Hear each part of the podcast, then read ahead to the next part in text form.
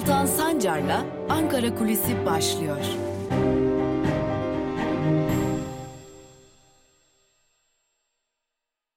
Merhabalar sevgili Özgürüz Radyo dinleyicileri ve Özgürüz Radyo'nun YouTube hesabının sevgili takipçileri. Bugün Ankara Kulisi programında her zaman alışık olduğumuz üzere Ankara'da neler konuşuluyor, neler yazılıyor, neler çiziliyor sorusunu bir köşeye bırakacağız. Ve bugün ele alacağımız esas konu bizden güzel bir haber, Özgürüz'den bir haber. Özgürüz tam 4 yılını geride bırakıyor. 2017 yılında yola çıkmıştı Özgürüz.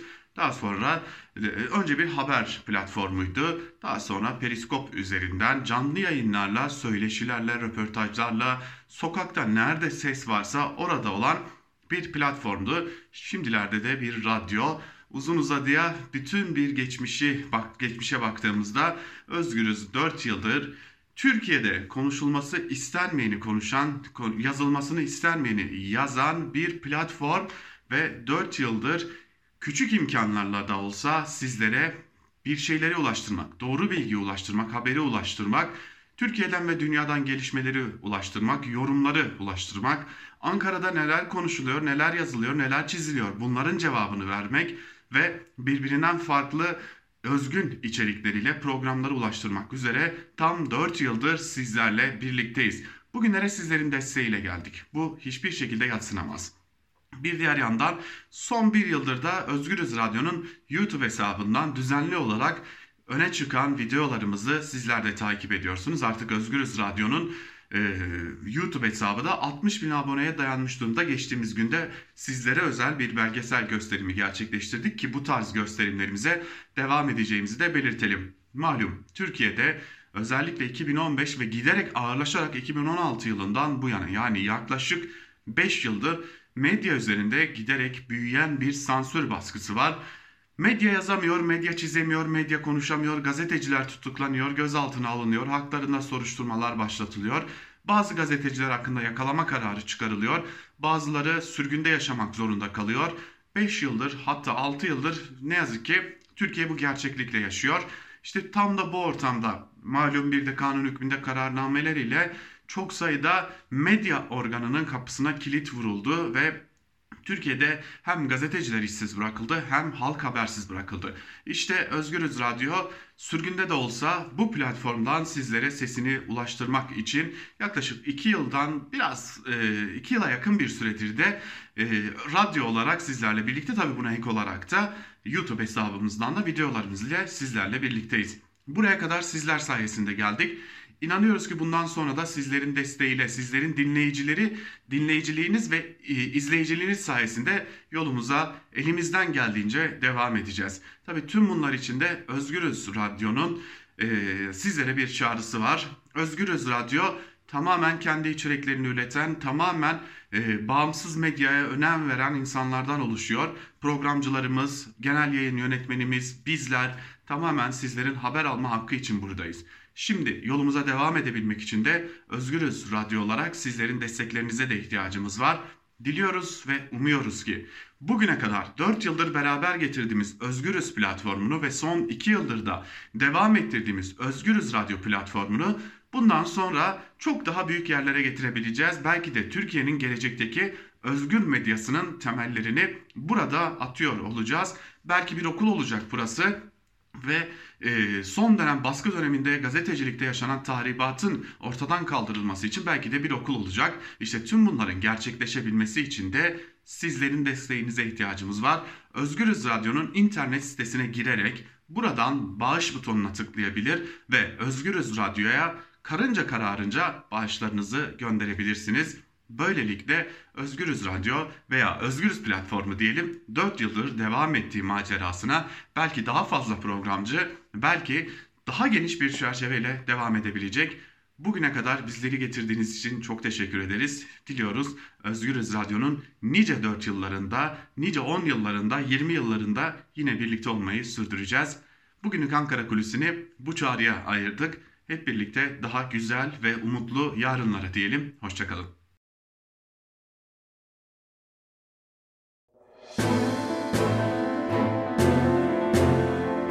Altan Sancar'la Türkiye basınında bugün başlıyor.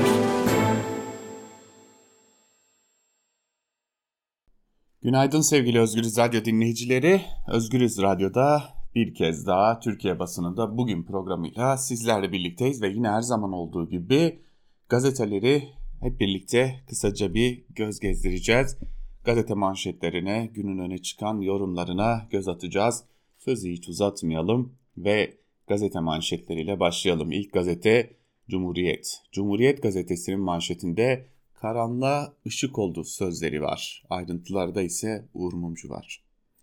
Hemen aktaralım sizlere ayrıntıları da.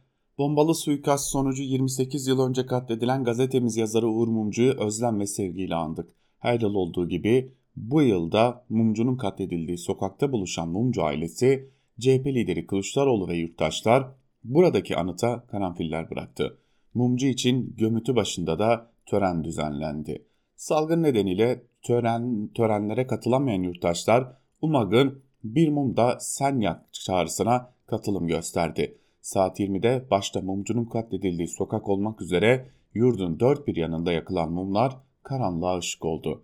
Gazetemizin merkez binasında da Uğur Mumcu anısına mumlar yakıldı deniliyor. Mafya gri alanları dolduruyor. Türkiye'de kutuplaşmanın boyutları araştırmasının bilimsel koordinatörü Profesör Doktor Erdoğan'a göre bu tür saldırılar kutuplaşmanın sonucu. Yaşananlar 1991-96 arasına benziyor. Kimler araç olarak kullanıldı? Sonra o araçlar kime karşı harekete geçti? Siz borçlanırsınız, onlar tahsilata başlar. Weber'in klasik tanımına göre şiddeti kullanma tekelini elinde bulunduran şeye devlet deriz. Mafya onun gri alanını doldurur. Her yerde kriminaller devletle bir şekilde temas edenler diyen Erdoğan'a göre AKP ve MHP'deki değişimin nedeni güvenlik kaygısı deniliyor haberde.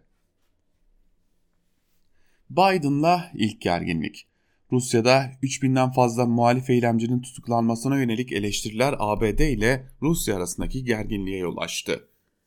Kremlin'den bu tür bir paylaşım uygunsuzdur ve iç işlerimize müdahaledir yorumu geldi. ABD bunun rutin bir güvenlik mesajı olduğunu açıkladı denilmiş burada yer alan haberde de.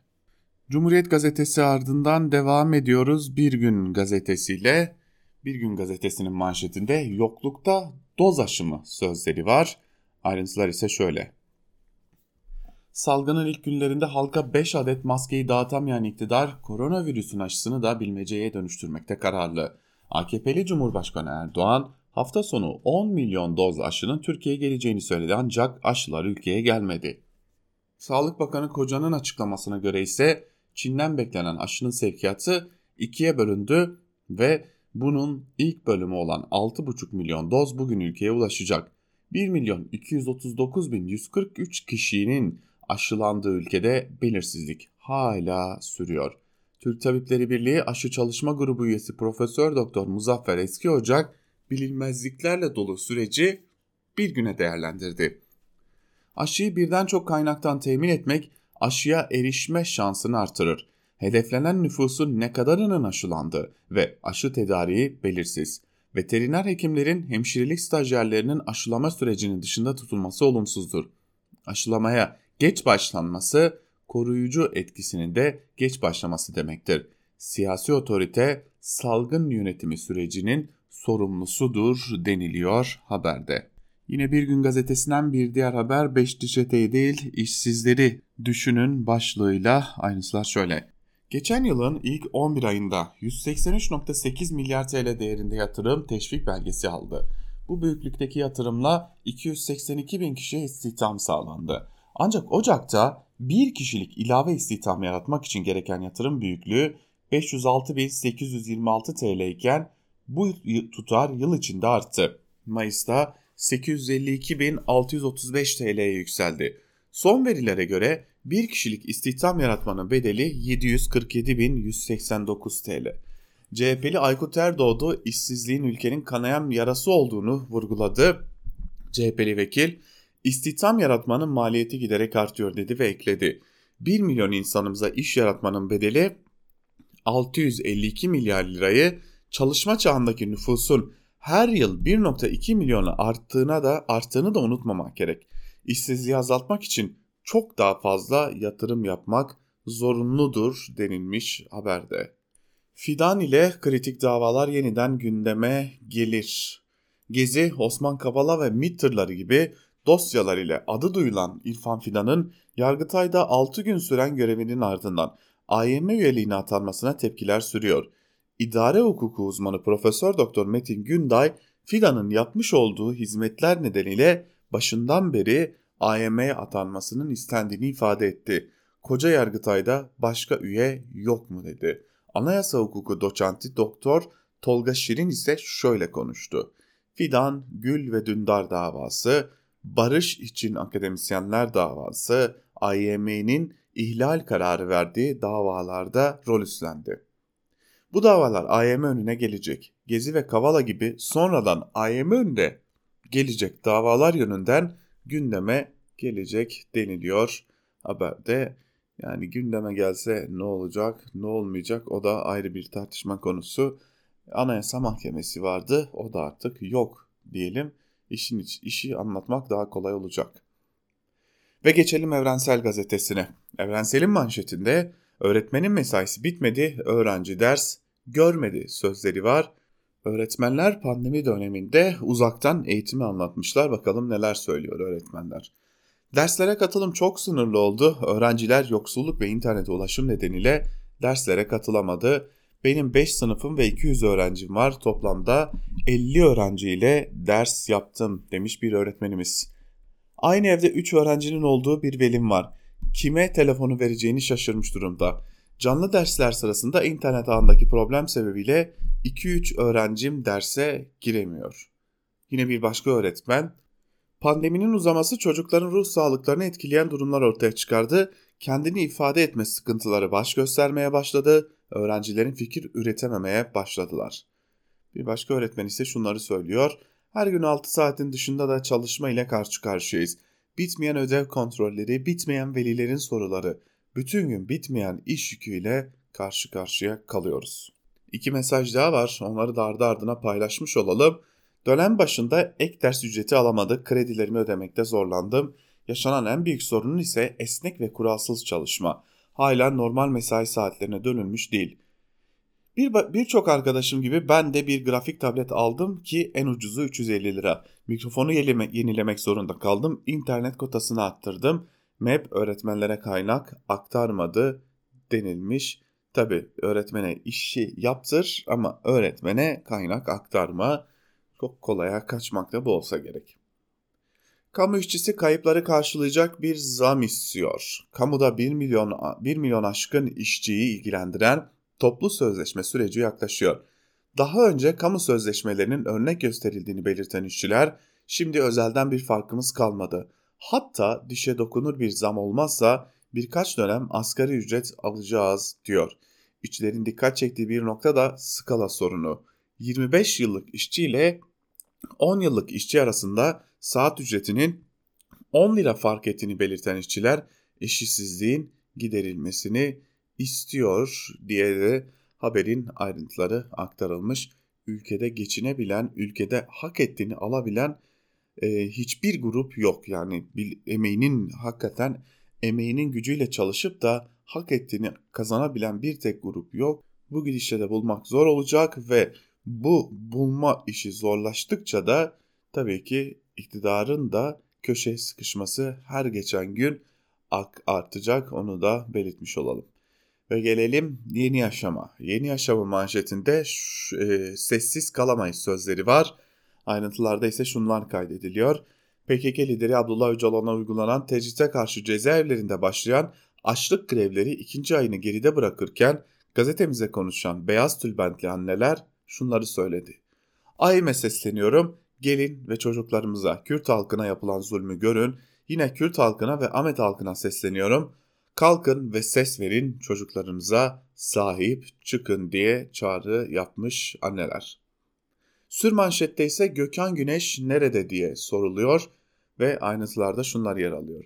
İstanbul'da oturduğu iki telliden çalıştığı Başakşehir'e giderken 20 Ocak'ta 4 kişi tarafından bir araca bindirilerek kaçırılan ESP aktivisti Gökhan Güneş'ten günlerdir haber alınamıyor. Güneş'in ailesi kaçırma olayından polisi sorumlu tutarken günlerdir süren girişimleri sonuçsuz kaldı. Konu hakkında yetkililerin sessizliği de endişe yaratıyor. İngiltere İşçi Partisi milletvekili Feryal Clark da AF örgütünden konuyu araştırmasını isteyerek şu açıklamayı yaptı. Gökhan Güneş adlı siyasi aktivistin zorla kaybettirildiğini duymak son derece endişe verici. Geçtiğimiz yıl Türk Devleti'nin muhalif politikacılara ve siyasi aktivistlere baskı uyguladığı görüldü. Uluslararası Af Örgütü durumu araştırmalı diye de bir çağrı yapılmış.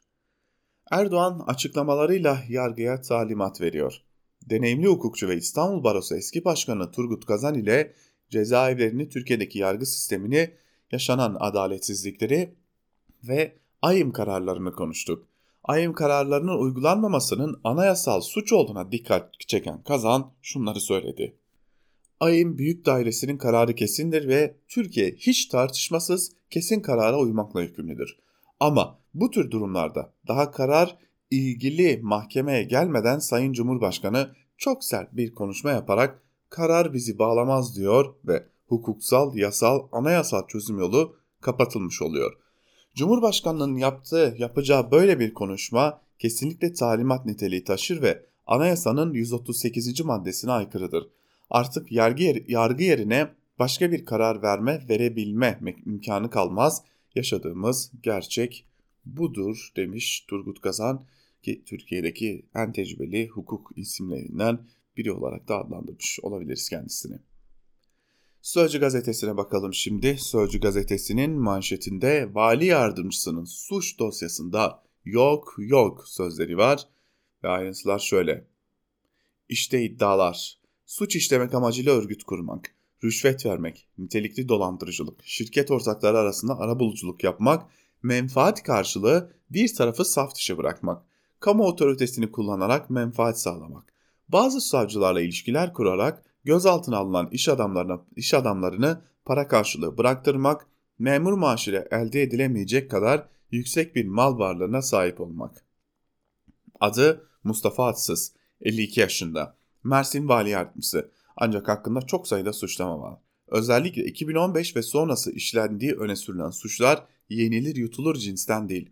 Kendisini FETÖ savar olarak tanıtıyor ama FETÖ'cüler gibi emniyet ve adliyelerde çevre oluşturduğu iddia ediliyor.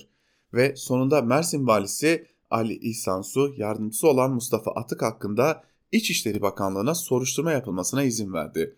Bunun sonucunda yargılanabilecek olan Mustafa Atsız'ın ise bunlar çok ciddi alınacak şeyler değil dediği de belirtiliyor. Şimdi e, imam cemaat ilişkisine benziyor elbette ki bu ilişki. Hayvanları koruyacak kanun için Beştepe'yi beklemekten yorulduk. İyi Parti Mersin Milletvekili Zeki Hakan Sıdalı böyle dedi ve hayvan hakları yasası için kanun taslağı hazırladı.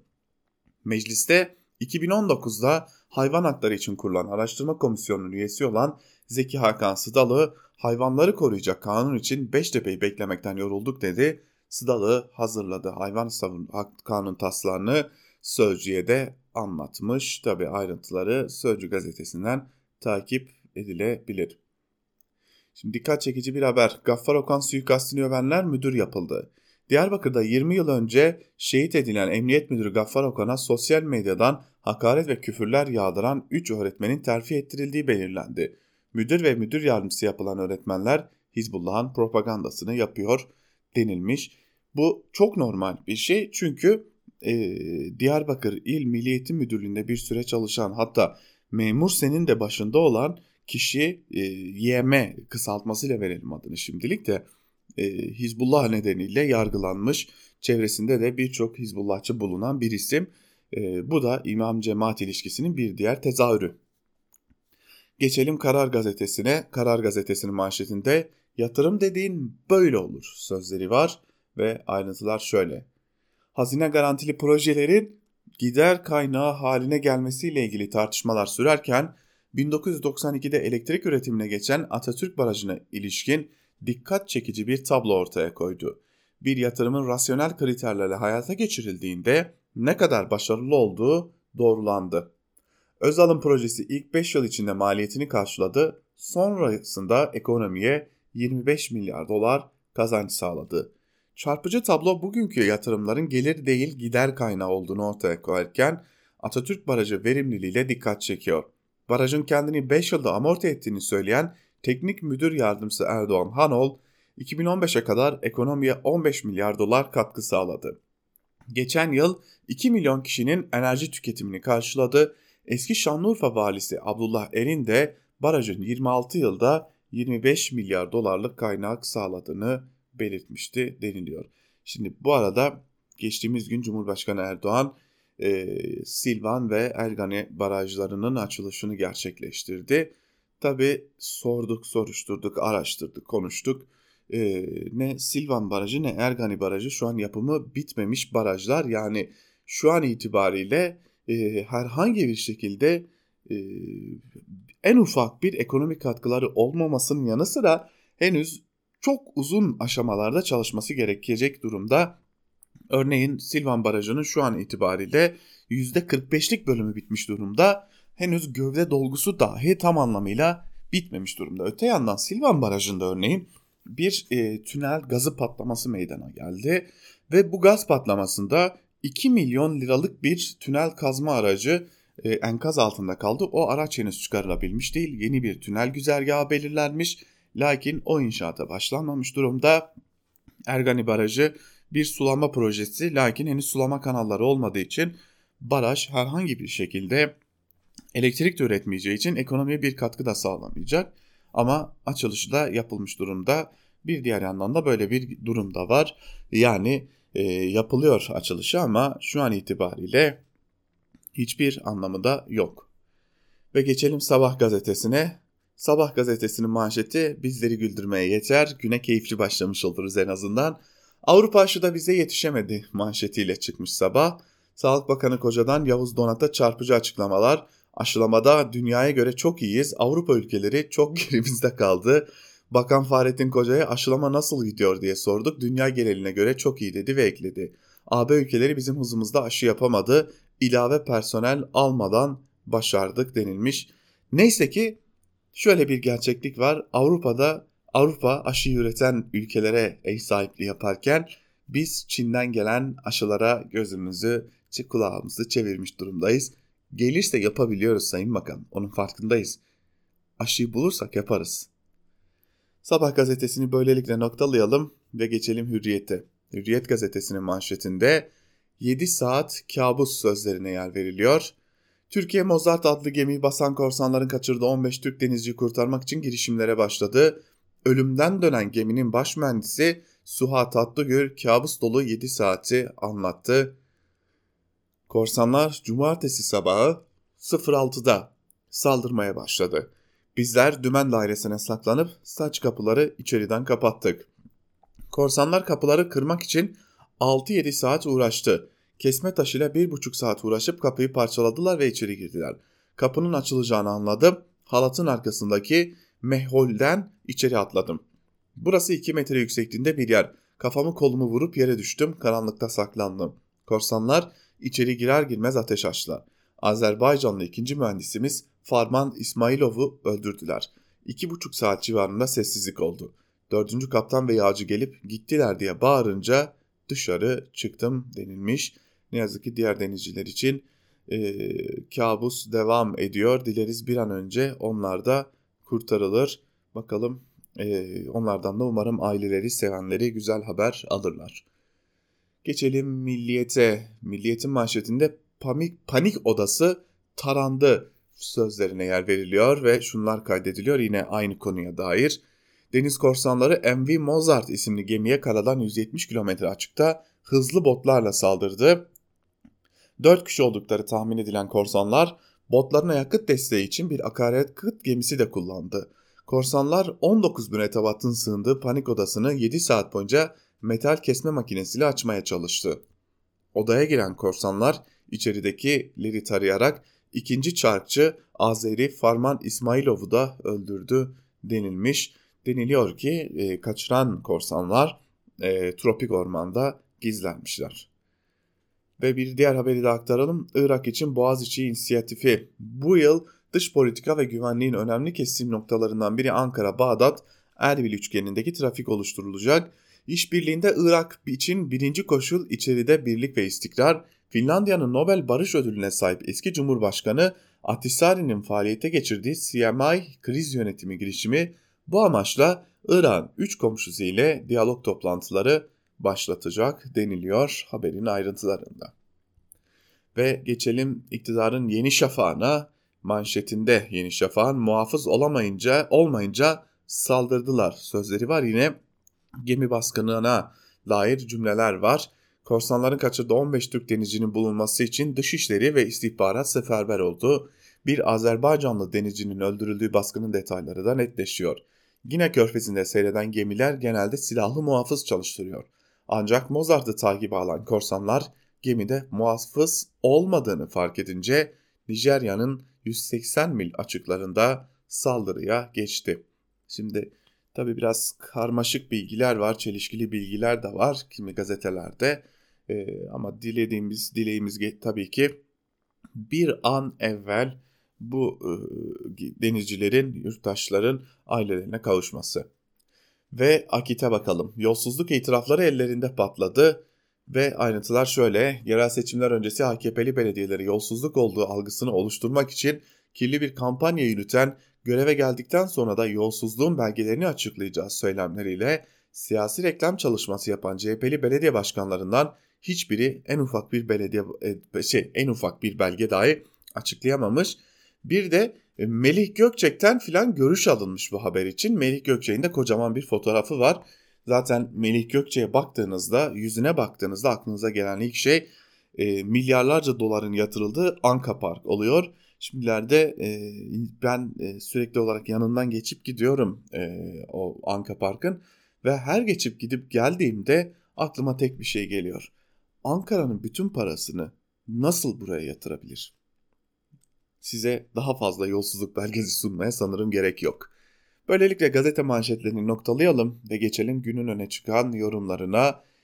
İlk yazımız Sözcü'den Çiğdem Toker'e, Toker'e ait. E, Toker, Anayasa Mahkemesi'ne elveda başlıklı bir yazı kaleme alıyor ve yazının bir bölümünde şunları kaydediyor.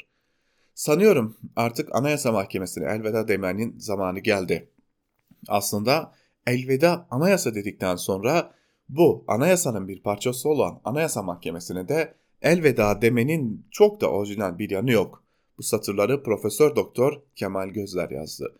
Elveda Anayasa Mahkemesi İrfan Fidan olayı başlıklı makalesinde Gözler, eski İstanbul Cumhuriyet Başsavcısı İrfan Fidan'ın Anayasa Mahkemesi üyeliğine seçilmesini analiz ediyor.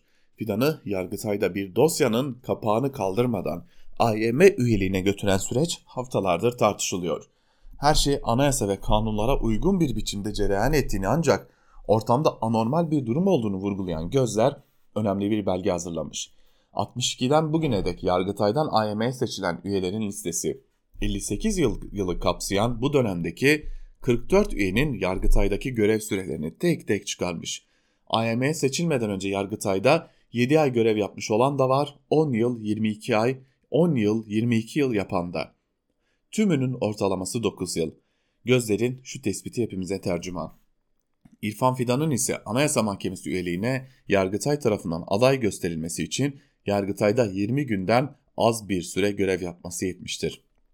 İrfan Fidan ile Anayasa Mahkemesi'ne seçilen diğer Yargıtay üyeleri arasında neden böyle bir fark olduğunu sorusunu sormak sanıyorum her Türk vatandaşının hakkıdır diyor Çiğdem Toker de yazısında bunları aktarıyor. Ve geçelim T24'ten Mehmet Yılmaz'ın yazısına. Parti militanı valiye militan benir başlıklı bir yazı kaleme almış Mehmet Yılmaz ve o yazının bir bölümünde şunlar kaydediliyor.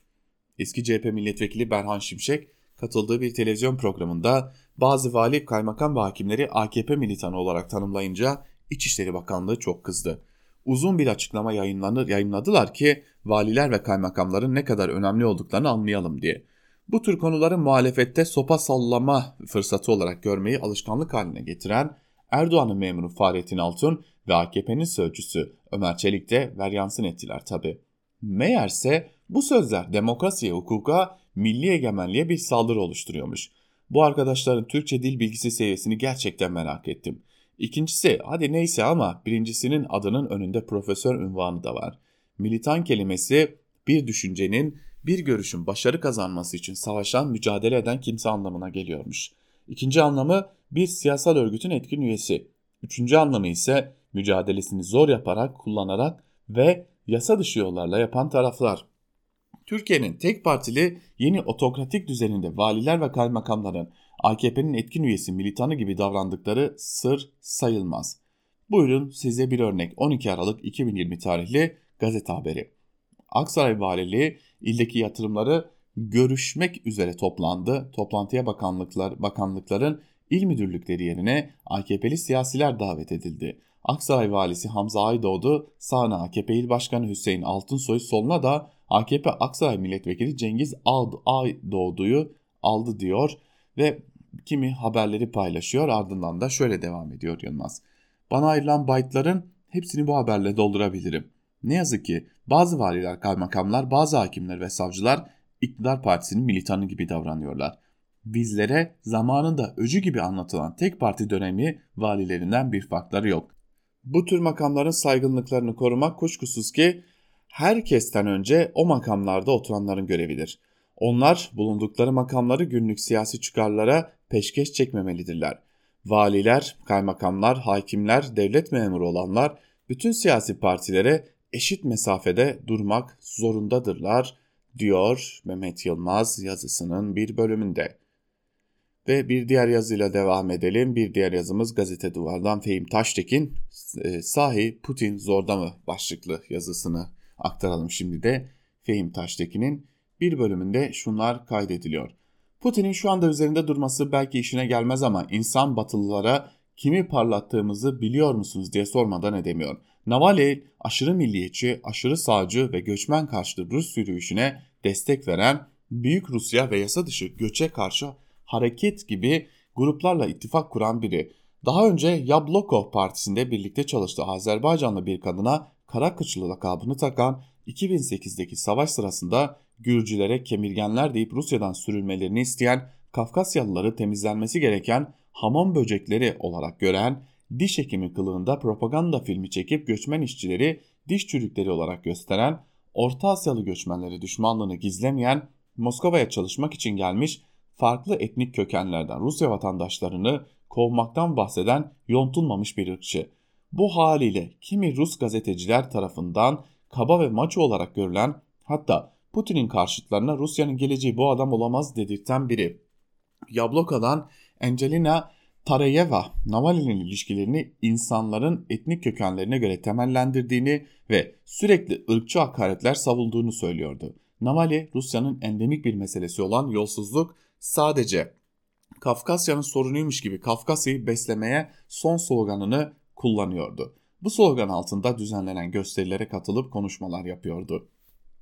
Putin, Çeçenya'daki ikinci savaşla Kafkasya'da korku rejimini inşa etmişken Navalny bunu da yeterli görmüyordu. Resmettiği Kafkasya aynen şöyleydi. Kuzey, Kuzey Kafkasya'da haydutların gelip lezginka dansı yapacağı, dışarıya çıkıp havaya ateş edeceği, insanları kaçırıp öldüreceği, sonra ceza almadan geri döneceği offshore bölgelerin yaratılmasına izin vermeyecek kanun ve düzen olmalı. Elbette Rusya'da yolsuzlukları ifşa etmek önemli bir cesaret. Ölümün kenarında dolaşmak gibi bir şey.